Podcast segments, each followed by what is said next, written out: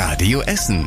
Der Tag in fünf Minuten. Am 16. Juli mit Stefan Weisemann. Guten Abend, schön, dass ihr mit dabei seid und hoffentlich auch gesund, denn das ist ja gerade wirklich das Allerwichtigste.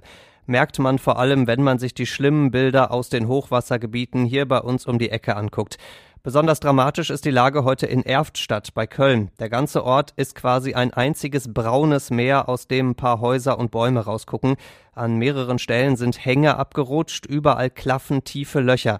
Mehrere Häuser sind da heute eingestürzt, Menschen sind dabei gestorben. Insgesamt hat das Hochwasser mindestens 106 Menschen mittlerweile das Leben gekostet. Dazu kommen viele Verletzte und die unfassbaren Zerstörungen. Im Landkreis Ahrweiler zum Beispiel ist die komplette Gasleitung einfach so weggerissen worden. Die Menschen da werden monatelang kein warmes Wasser und keine Heizung haben, sagt der Versorger. Das Land NRW und der Bund haben heute versprochen, dass alle Hochwasseropfer schnell Hilfe bekommen. NRW-Innenminister Reul war ziemlich emotional heute. Wir lassen Sie nicht allein, da können Sie sicher sein. Wir halten hier Nordrhein-Westfalen zusammen und zusammen meistern wir diese Katastrophe. Als erstes gibt es die Hilfe für alle, die gerade ohne irgendetwas auf der Straße stehen, heißt es, denn das sind leider einige. Jetzt natürlich auch der ausführliche Blick hier zu uns nach Essen. Auch bei uns hat's den Süden ja wirklich heftig getroffen. Von Kupferdreh bis Kettwig, von Horst bis Heising, überall Wassermassen aus der Ruhr gestern.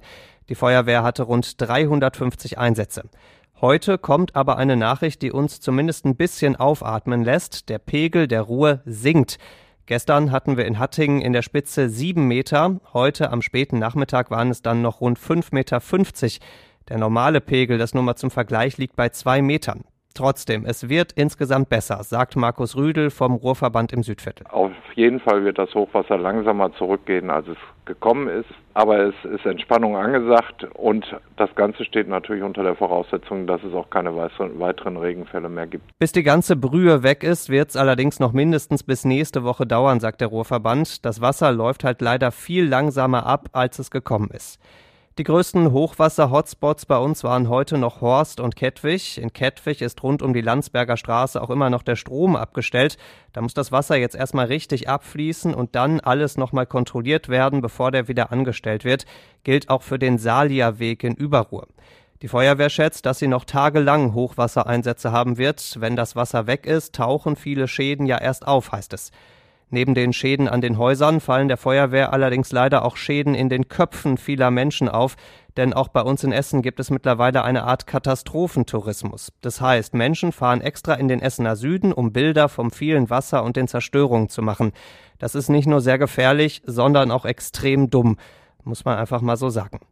Schön, dass es auch völlig anders geht, in Kupferdreh nämlich. Da helfen sich die Nachbarn beim Aufräumen. Die Autowerkstatt von Olaf Görke wurde gestern Nacht komplett überschwemmt.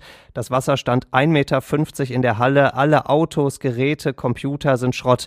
Aber die Hilfe ist überwältigend. Wir in Kupferdreh ist normal eine super Gemeinschaft. Also die kommen alle helfen, auch Kunden von uns. Kommen schon mit Gummistiefel kamen die an, wollten helfen, alles. Also die Gemeinschaft hier im Dorf, muss ich sagen, Hut ab. Auch die beiden wohl bekanntesten Kupferdreher wollen helfen, die 257ers. Bei der Mutter von Mike ist auch der Keller vollgelaufen und er kennt viele der Menschen, die so viel verloren haben gestern. Oh, mir geht's ein bisschen nah, ich muss ein bisschen mit den Tränen kämpfen.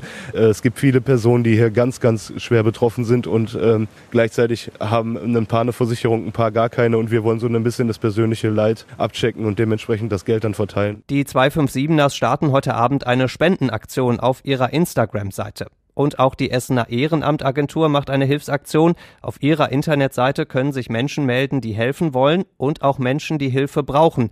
Die Ehrenamtagentur bringt dann beide Seiten zusammen. Wo und wie ihr am besten helfen könnt, steht übersichtlich auf radioessen.de.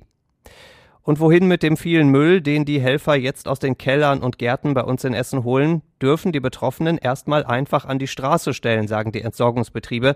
Nur bitte in zwei Haufen, einen mit Holz und anderen brennbaren Sachen, den anderen mit Elektroschrott. Die Entsorgungsbetriebe fahren gerade ordentlich Sonderschichten, um alles wieder ordentlich zu machen. Mit den großen Kehrmaschinen wird der Schlamm von den Straßen geholt, mit anderen Autos eben der Müll eingesammelt. Nächste Woche soll es dann in den Hochwassergebieten auch zusätzliche Sperrmüllcontainer geben. Und damit bleibt die einzig wahre gute Nachricht zum Schluss. Es ist weiterhin so, dass bei uns in Essen durch das Hochwasser niemand verletzt wurde.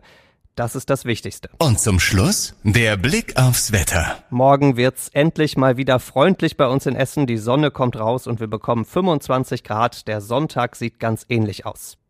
Die nächsten Nachrichten bei uns aus Essen gibt's bei Radio Essen wieder morgen früh ab halb acht. Wir wünschen euch einen schönen Abend und hoffentlich irgendwie auch ein schönes Wochenende. Das war der Tag in fünf Minuten. Diesen und alle weiteren Radio Essen Podcasts findet ihr auf radioessen.de und überall da, wo es Podcasts gibt.